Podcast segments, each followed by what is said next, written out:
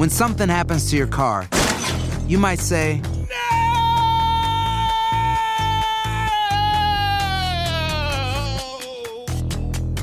My car. but what you really need to say is something that can actually help. Like a good neighbor, State Farm is there. And just like that, State Farm is there to help you file your claim right on the State Farm mobile app. So just remember, like a good neighbor, State Farm is there. State Farm, Bloomington, Illinois. Aloha mamá. Sorry por responder hasta ahora. Estuve toda la tarde con mi unidad arreglando un helicóptero Black Hawk. Hawái es increíble. Luego te cuento más. Te quiero. Be All You Can Be, visitando goarmy.com diagonal español. Boost Mobile tiene una gran oferta para que aproveches tu reembolso de impuestos al máximo y te mantengas conectado. Al cambiarte a Boost, recibe un 50% de descuento en tu primer mes de datos ilimitados. O, con un plan ilimitado de 40 dólares, llévate un Samsung Galaxy A15 5G por $39.99. Obtén los mejores teléfonos en las redes 5G más grandes del país. Con Boost Mobile, cambiarse es fácil. Solo visita boostmobile.com. Boost Mobile, sin miedo al éxito. Para clientes nuevos y solamente en línea, requiere AroPay. 50% de descuento en el primer mes requiere un plan de 25 dólares al mes. Aplican otras restricciones. Visita boostmobile.com para detalles.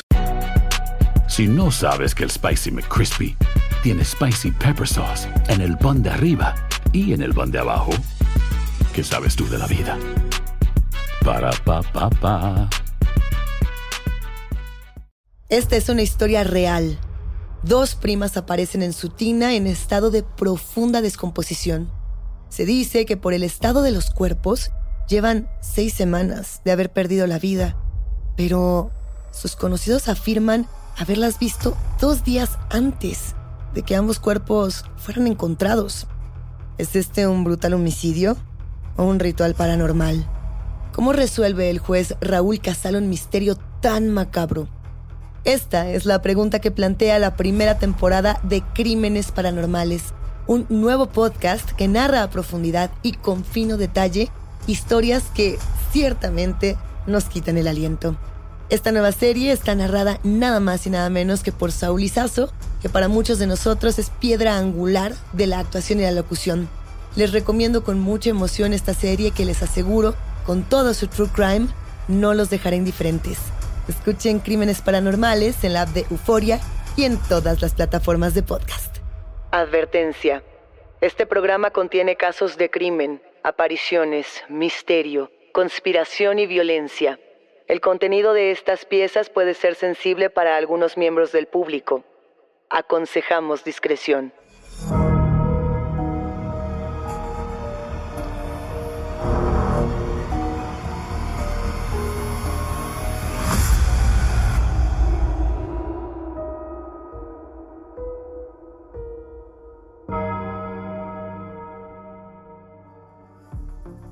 Saludos enigmáticos, bienvenidas, bienvenidos a esta conversación con nuestros especialistas en misterio.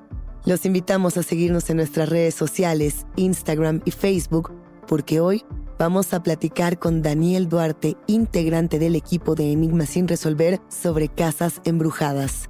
Recuerden que pueden escucharnos a través de la app de Euforia, la página de YouTube de Euforia Podcast o donde sea que escuchen sus podcasts. Y no, no se olviden de suscribirse o de seguir el show para que no se pierdan ni un momento de Enigmas sin resolver.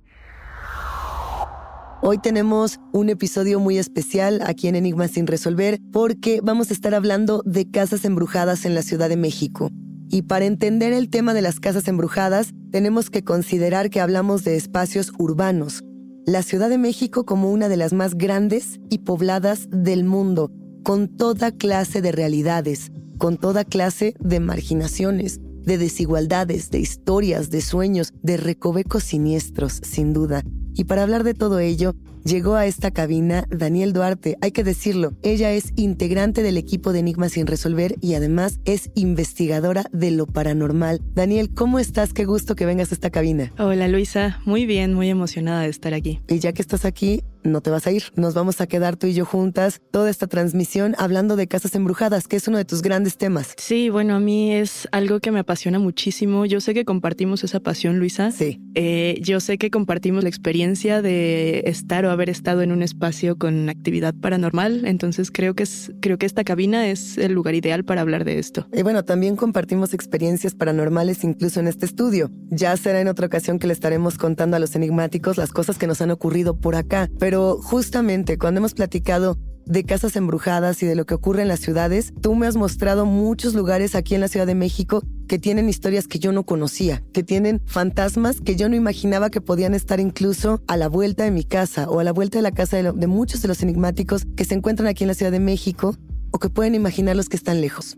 Bueno, yo creo que para empezar, México es un país muy místico. Claro. Todos estamos muy apegados a, pues, algunas creencias que, si bien ya no están tan presentes en, nuestras nuevas generaciones, pues ahí siguen en el subconsciente. En segundo lugar, yo creo que el fantasma y lo paranormal puede estar en todas partes.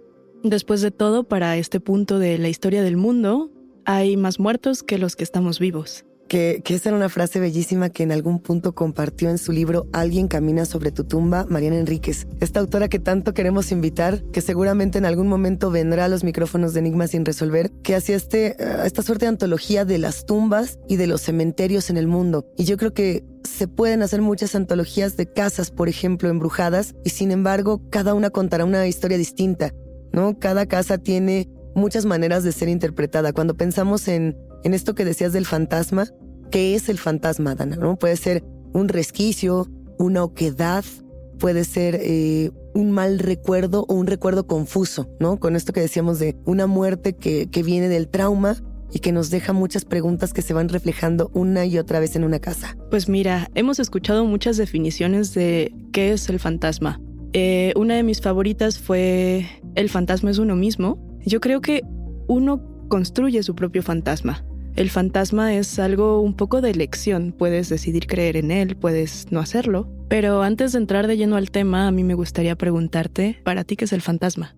Y, bueno, es que puede ser muchas cosas. El fantasma para mí es mi propia sombra, ¿no? Soy yo misma reflejada en todas partes, que creo que es algo que, que tú ya mencionabas, nosotros somos nuestros fantasmas, eh, pero también creo que hay algo que no podemos todavía explicar y que es una experiencia compartida, sobre todo cuando nos dicen, en este espacio en particular pasan cosas y a todo mundo le pasan, ¿no? Ahí es cuando dices, pues creo que el fantasma no era yo, ¿no? Porque no puede ser que sea yo si todas las personas que fuimos a La Moira, por ejemplo, vivimos cosas similares, o todos los que fuimos a Lecumberri, etc.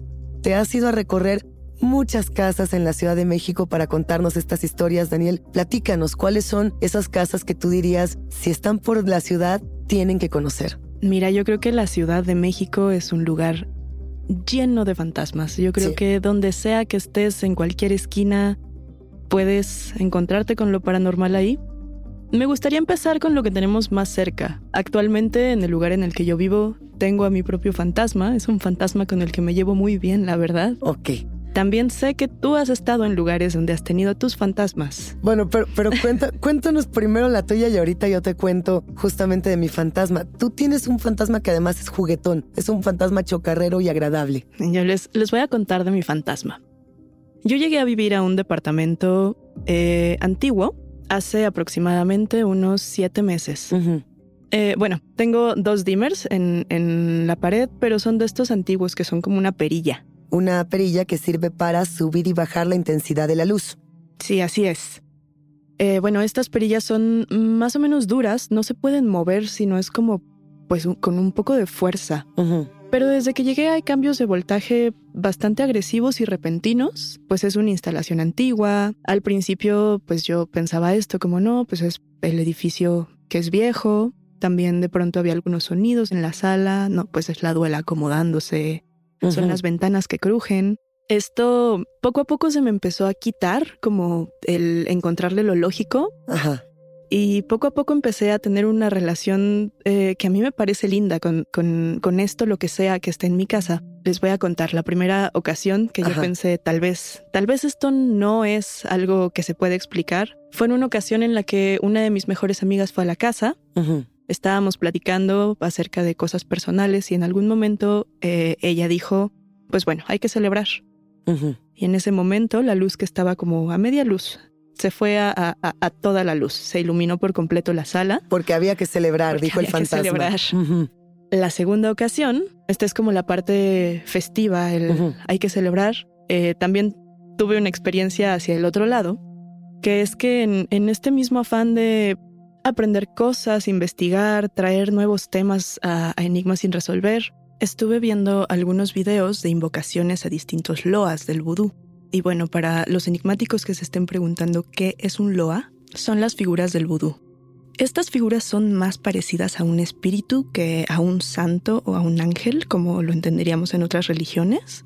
Y son figuras a las que se les sirve, en lugar de rendirles culto, les sirves. Y muchas veces esto se hace a través de distintos cantos o distintos ritmos, y sus invocaciones siempre son, pues, acompañadas de música y de distintos rituales.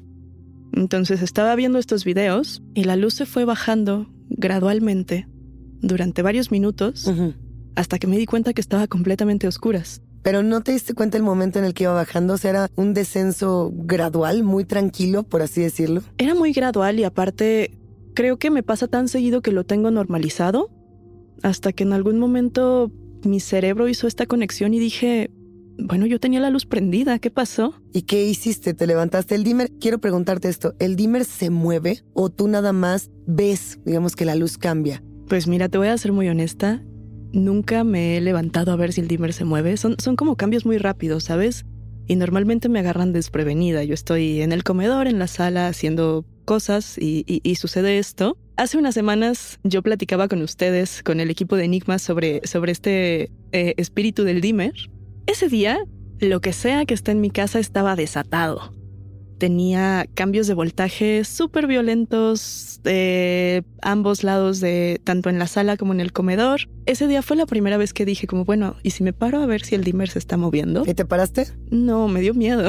Por supuesto. Pero, pero a ver, o sea, yo, yo lo pienso así. Tu mente es muy poderosa, como la mente de, de los enigmáticos que nos escuchan, de muchas personas que tienen la capacidad de una u otra manera, así decirlo así, manipular la realidad a partir de lo que pensamos. Yo no estoy hablando de manifestar lo que queremos ni de pedir algo y que se nos cumpla, sino a veces cuando estamos muy enojados se rompen cosas, ¿no? O a veces cuando estamos muy tristes llueve, no sé. ¿Sientes que tiene que ver con esa parte de, de decir, a lo mejor yo con mi propia energía estoy conectando con esta casa o sientes que hay una presencia, que serían distintas? Pues mira, no lo sé. Creo que es muy interesante esto que dices y, la verdad no me lo había planteado, aunque creo que es muy lindo también. Yo lo que he pensado desde que me di cuenta que esto pasaba es que no estoy sola en ese lugar. Esto que me acompaña no me hace sentir mal, por el contrario, y creo que ya lo había mencionado, me parece que tengo una buena relación con, con lo que sea que está ahí. Pero, o sea, tú no sientes que te sigue el fantasma, o sea, no sientes que llegas al estudio de enigmas sin resolver y que te mueve las cosas, nada de eso. Yo creo que está ahí, yo creo que ahí vive. En tu casa. Así es. ¿Lo meterías en este catálogo de casas embrujadas para compartir? Mira, no lo sé si, si lo metería en el catálogo de casas embrujadas, pero definitivamente hay una presencia. No hay nada como un teléfono nuevo, y si quieres uno ahora, aprovecha la oferta de Boost para estar conectado con los tuyos. Cámbiate a Boost Mobile y llévate un Samsung Galaxy A15 5G gratis. Boost tiene las redes 5G más grandes del país, con máxima señal, para que sigas tus sueños sin miedo al éxito. No esperes, visita ya tu tienda Boost Mobile local y llévate tu Galaxy A15 5G gratis. Solo en un Boost Mobile cerca de ti. Oferta por tiempo limitado, solo clientes nuevos. Requiere suscripción al servicio, un dispositivo por línea, impuestos adicionales. Aplican otras restricciones. Visita una tienda para detalles. When you buy a new house, you might say, Shut the front door! Winning! No, seriously, shut the front door. We own this house now. But you actually need to say, Like a good neighbor, State Farm is there. That's right. The local State Farm agent is there to help you choose the coverage you need. Welcome to my crib. no one says that anymore, but I don't care. So just remember, like a good neighbor, State Farm is there. State Farm, Bloomington, Illinois. Hay gente a la que le encanta el McCrispy y hay gente que nunca ha probado el McCrispy. Pero todavía no conocemos a nadie que lo haya probado y no le guste. Para pa pa pa. Cassandra Sánchez Navarro junto a Catherine Siachoque y Verónica Bravo en la nueva serie de comedia original de VIX, Consuelo, disponible en la app de VIX ya. No respires. Regresamos a Enigmas sin resolver. Yo sé, Luisa, que tú también has vivido en lugares que tienen presencias. Hace muchos años yo estaba buscando dónde vivir, aquí en la Ciudad de México, y encontré en República de Chile, que es una calle que está en el centro histórico de la ciudad, una, una unidad, una vecindad vieja, que tenía casas y departamentos que se estaban rentando en dos mil pesos mexicanos. Eso es muy poco dinero. A los enigmáticos que están en otros países, quiero decirles que es una renta irrisoria. Entonces a mí me pareció una ganga y yo dije, yo quiero ir a ver los departamentos que se rentan, porque además aparecía una lista grande de departamentos, el A, el B, el 1, el 2, y dije, bueno, yo quiero ir a ver todos. Entonces me di una vuelta a esta unidad y lo primero que me llamó la atención es que en aquel entonces el ambulantaje en México se permitía.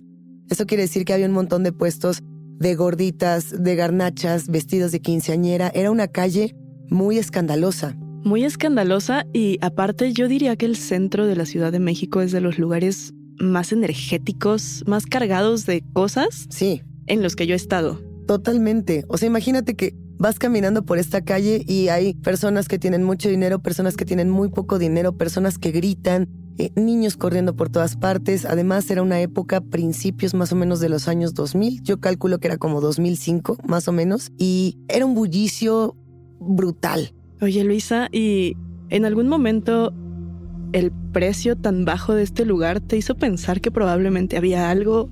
No, no, en absoluto no. Yo lo que pensaba es que la zona era peligrosa y que por eso era muy barato, porque además era una vecindad muy vieja. Entonces yo lo primero que pensé es, eh, es una zona vieja, descuidada. En ese momento el centro histórico no había tenido todavía esta remodelación que ya tuvo hace unos años. Entonces a mí me parecía natural que fuera tan barato.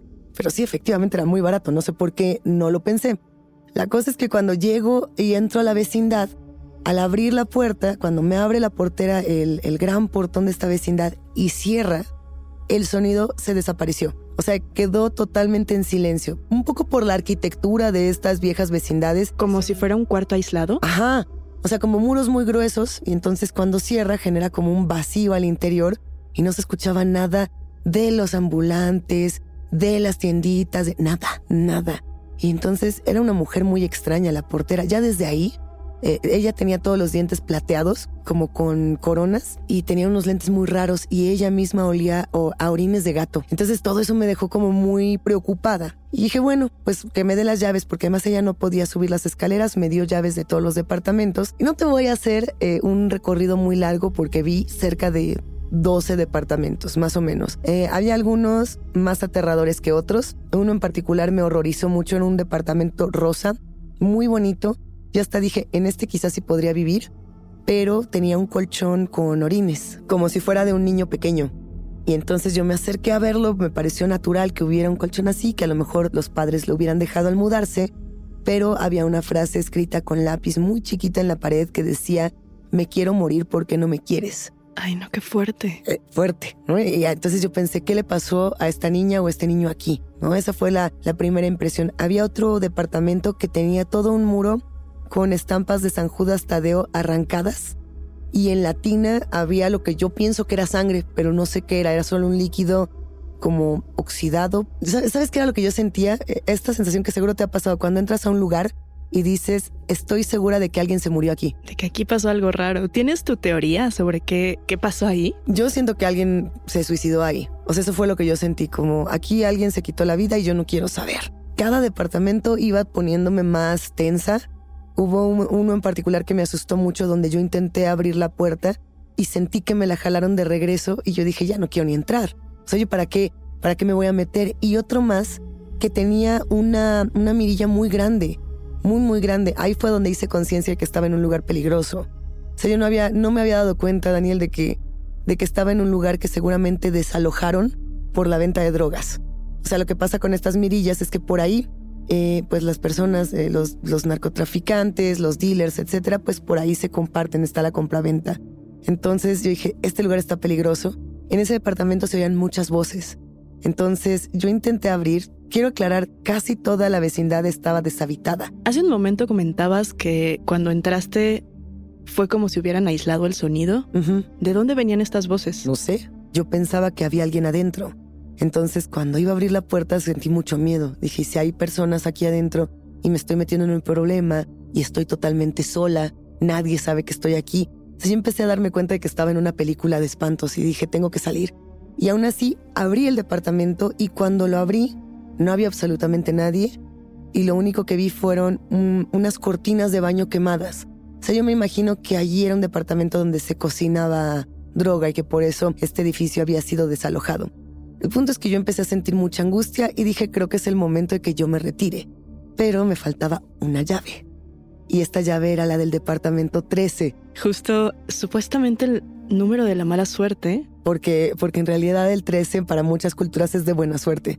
Y vamos a decirlo así en esta historia porque si no, te juro que me vuelvo a espantar. Yo busqué departamento 1, 2, 3, 4, 7, 8, 9. estaban todos los departamentos menos el 13. No existía el departamento 13.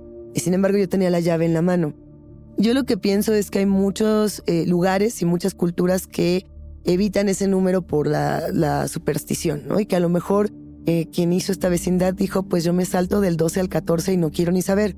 Pero yo, ¿por qué tenía la llave? Ay, no, qué fuerte. Esa es la pregunta. Entonces yo dije, no sé qué estoy haciendo aquí, no sé qué estoy buscando, me voy. Y bajé al, al patio de la vecindad. Eh, para los enigmáticos que nos escuchan, las vecindades en México, las viejas vecindades, tienen patios muy, muy grandes, rodeados por los edificios, por las casas. Y me quedé parada ahí, Daniel, ahí esperando a que llegara la, la portera, porque además no salía de, de su departamento para recibirme las llaves y yo no podía salir porque no tenía la llave del portón.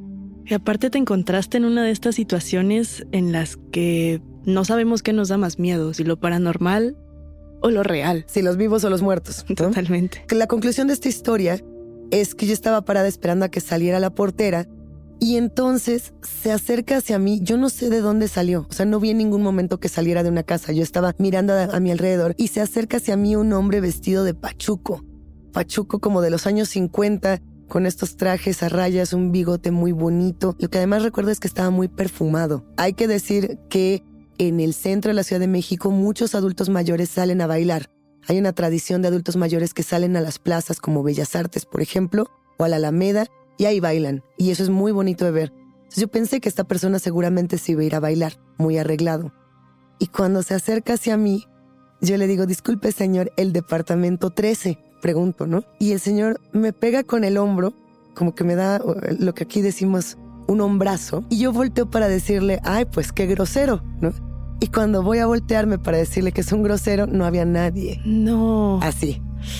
Entonces, yo lo único que hice fue quedarme paradita, lo busqué como por, por algún departamento, por alguna puerta, no estaba en ningún lugar y el portón principal no se abrió. Y aparte que tanto pudo haberse alejado de ti de un golpecito a lo que volteabas. Ni modo que se echara a correr, ¿no? Un adulto mayor, muy bien vestido, lo que quieras, pero no se podía echar a correr. Y en ese momento salió la portera y me dijo, ay, qué lástima que no te vas a quedar, este, vienen muchas eh, muchachas como tú y ninguna renta el, departamento. Y yo le entregué las llaves y precisamente terminé preguntándole, oiga, aquí espantan y ella me respondió lo que ya te había comentado, Solo si traes tus propios fantasmas, que creo que es una regla para donde sea que encuentres un fantasma. Yo no lo sé, no lo quería ni saber. Nunca he llegado tan rápido de República de Chile, donde estaba este edificio, hasta, ¿qué será? Metro Zócalo, que tengo que aclarar, es lejos, ¿no? Y Metro Zócalo sería como el mero centro histórico. Fue una experiencia muy fuerte, pero también me hizo pensar en el mapa de la ciudad. O sea, como en un mapa de de casas donde ocurren cosas que se repiten.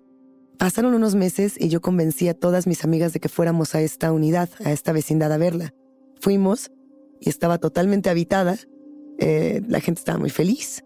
Era como uno de estos lugares remodelados, muy bonito. Y todas dijeron que yo había inventado esta historia y que yo estaba loca. Y yo sentía como si me hubiera metido a una dimensión desconocida de los años 50, donde un pachuco eh, simplemente quería pasar y yo no existía para él. O sea, esa era mi sensación. Claro, tiene, si lo planteas así, tiene mucho sentido desde el momento en el que dices que en cuanto entraste, te sentiste aislada. Exacto. Pero, pero yo, por ejemplo, no lo había visto así. O sea, No había pensado que podía ser una clase de portal. Hasta la fecha no lo sé. Solamente es una experiencia que me marcó muchísimo. Y, y dicho esto, tenemos otras casas. Así es. Donde pasan muchas cosas.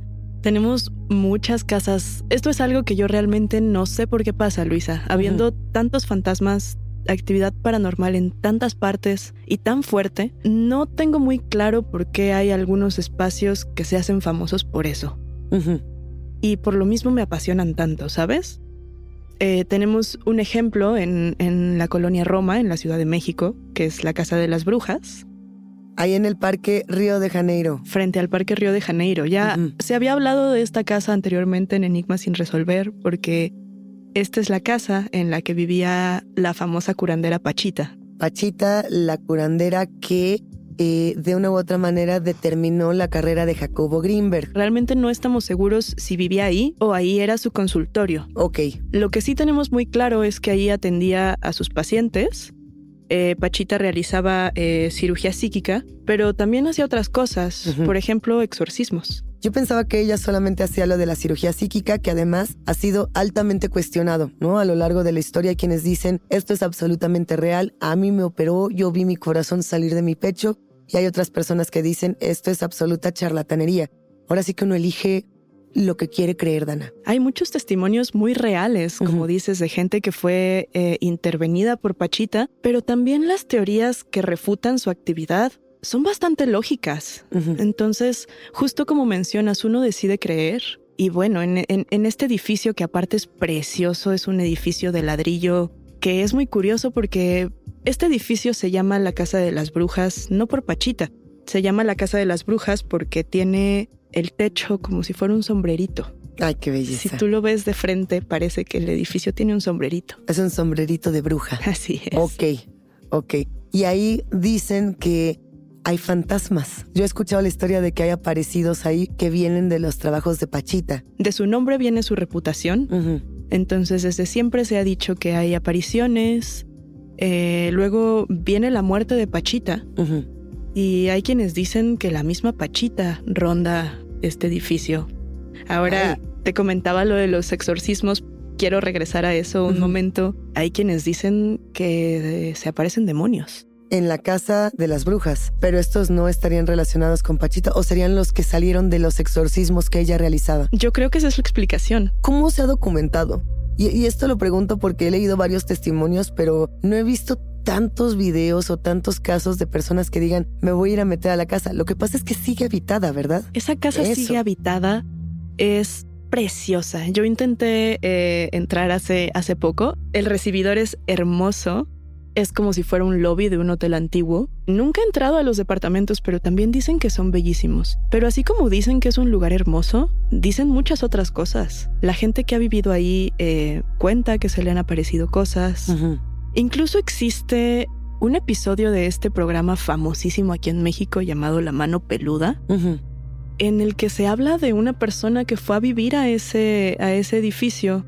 Justamente eh, una chica joven fascinada por lo bonito que es la zona, lo bonito del edificio, vivir en un edificio histórico, y se encontró con que en unas fotografías que tomó aparecían unas caras de seres que parecían demonios. Yo no, no sé si, si aceptaría vivir en un lugar así.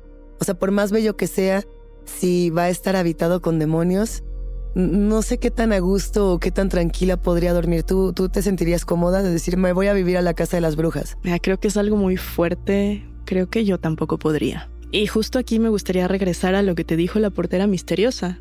Si tú traes tus fantasmas, aquí los puedes encontrar.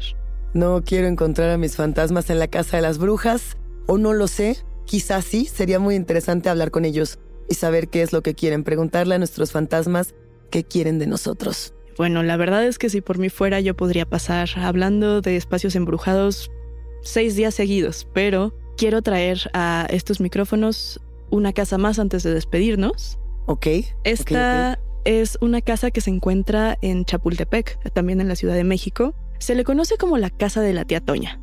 Este es un espacio que para empezar es muy curioso y muy enigmático porque nadie sabe realmente dónde está. Es lo que te iba a decir, ¿existe o no existe la casa de la tía Toña? ¿La conocemos o no? Porque hay gente que dice que ha entrado y hay otras que dicen, dejen de, mentir, esa casa no existe en ningún lugar. Hay gente que dice que ha entrado, hay gente que dice que ha trabajado ahí y hay gente que dice que la ha ido a buscar y que no la encuentra. Esto estaría en la cuarta sección del bosque de Chapultepec, no, en la segunda sección. La creencia popular dice que ni la una ni la otra, lo que más se repite es que está en la tercera sección del bosque de Chapultepec, pero realmente nadie lo sabe. Como te comento, hay mucha gente que le ha ido a buscar. Incluso hay videos en YouTube de gente que va a, buscarla con la intención de entrar y no encuentran nada. Ahí está el enigma, justamente en que es, la casa embrujada que al parecer camina sola y Ahí se está el enigma porque aparte hay muchas fotos, hay, hay evidencia de que existe, pero nadie sabe en dónde. Yo he visto estas fotos y lo que puedo decir de lo que he visto de estas fotos es que es una casa que está habitada. O sea, según yo, las fotos que se comparten en internet y en redes sociales son fotografías de otra casa. O sea, yo tengo la impresión de que esa no es la casa de la que se están ah, refiriendo, que es una casa distinta. Pero, insisto, todo esto construye el mito y construye el propio enigma. Mira, yo alguna vez escuché un testimonio por ahí de una persona que contaba que algún familiar suyo había trabajado dentro de la casa. Me parece que había sido chofer para hacer algunos encargos a esta casa. Nunca vio a los dueños, pero se encontró con que en una ocasión vio a uno de los perros que cuidaban la casa caminar en dos patas, como si fuera un humano. E, esa es una de mis, eh, de, mis mayores temores, eso sí lo tengo que decir. Los animales humanizados, que, es lo que se dice, estarían poseídos por, por espíritus demoníacos, ¿no? Que por eso se alzan y, y caminan de esta manera. Oye, Daniel, pero ¿qué es lo que se dice que pasa al interior de la casa?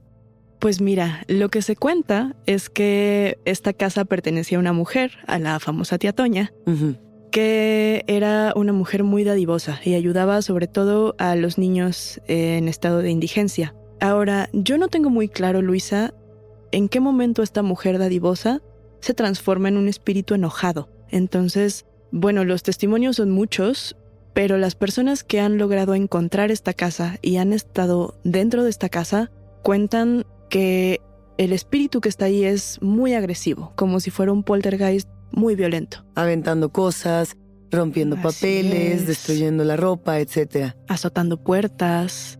Incluso hay gente que dice que en los ventanales se puede ver como si pasara una persona. Ahí está el halo paranormal, ¿no? Ahí está, precisamente ese velo paranormal con el que por ahora nos vamos a despedir. Pero ya tendrás que regresar a esta cabina, Daniel, ya, ya es tu cabina. Muchas gracias, Luisa, y pues bueno, ya nos estaremos escuchando en otro episodio de Enigma sin resolver. Enigmáticos, la conversación con nuestros especialistas en misterio ha terminado, pero siempre hay otra grieta que investigar junto con ustedes. No se olviden de seguirnos en nuestras redes sociales. Nos encuentran a través de Instagram y Facebook. Soy Luisa Iglesias y ha sido un macabro placer compartir con los enigmáticos. Recuerden que pueden escucharnos en la app de Euforia, la página de YouTube de Euforia Podcast o donde sea que escuchen sus podcasts.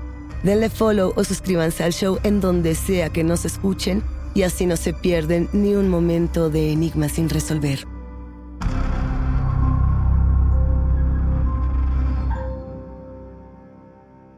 Dos primas aparecen en su tina en estado de profunda descomposición.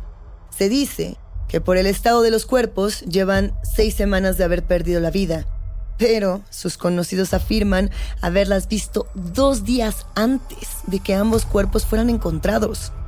¿Es este un brutal homicidio o un ritual paranormal? ¿Cómo resuelve el juez Raúl Casal un misterio tan macabro? Esta es la pregunta que plantea la primera temporada de Crímenes Paranormales, un podcast que narra a profundidad y con fino detalle historias que ciertamente nos quitan el aliento. Esta serie, además, está narrada nada más y nada menos que por Saúl Lizazo, para muchos de nosotros una piedra angular de la actuación y la locución. Yo les recomiendo muchísimo, con mucha emoción, esta serie que les aseguro no los dejará indiferentes. Escuchen Crímenes Paranormales en la app de Euforia y en todas las plataformas de podcast.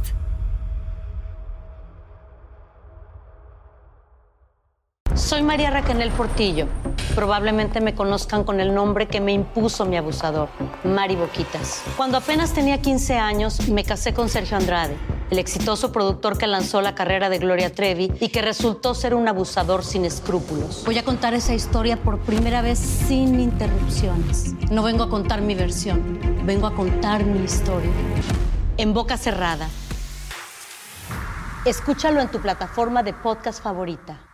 Boost Mobile tiene una gran oferta para que aproveches tu reembolso de impuestos al máximo y te mantengas conectado. Al cambiarte a Boost, recibe un 50% de descuento en tu primer mes de datos ilimitados. O, con un plan ilimitado de 40 dólares, llévate un Samsung Galaxy A15 5G por $39.99. Obtén los mejores teléfonos en las redes 5G más grandes del país. Con Boost Mobile, cambiarse es fácil. Solo visita boostmobile.com. Boost Mobile, sin miedo al éxito. Para clientes nuevos y solamente en línea, requiere AroPay. 50% de descuento en el primer mes requiere un plan de 25 dólares al mes. Aplican otras restricciones. Visita boostmobile.com para detalles. Cassandra Sánchez Navarro junto a Catherine Siachoque y Verónica Bravo en la nueva serie de comedia original de VIX, Consuelo, disponible en la app de VIX ya.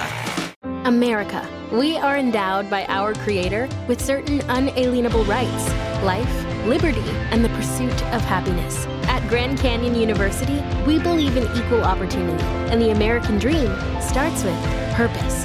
By honoring your career calling, you impact your family, your friends, and your community. The pursuit to serve others is yours. Find your purpose at Grand Canyon University. Private, Christian, affordable. Visit gcu.edu.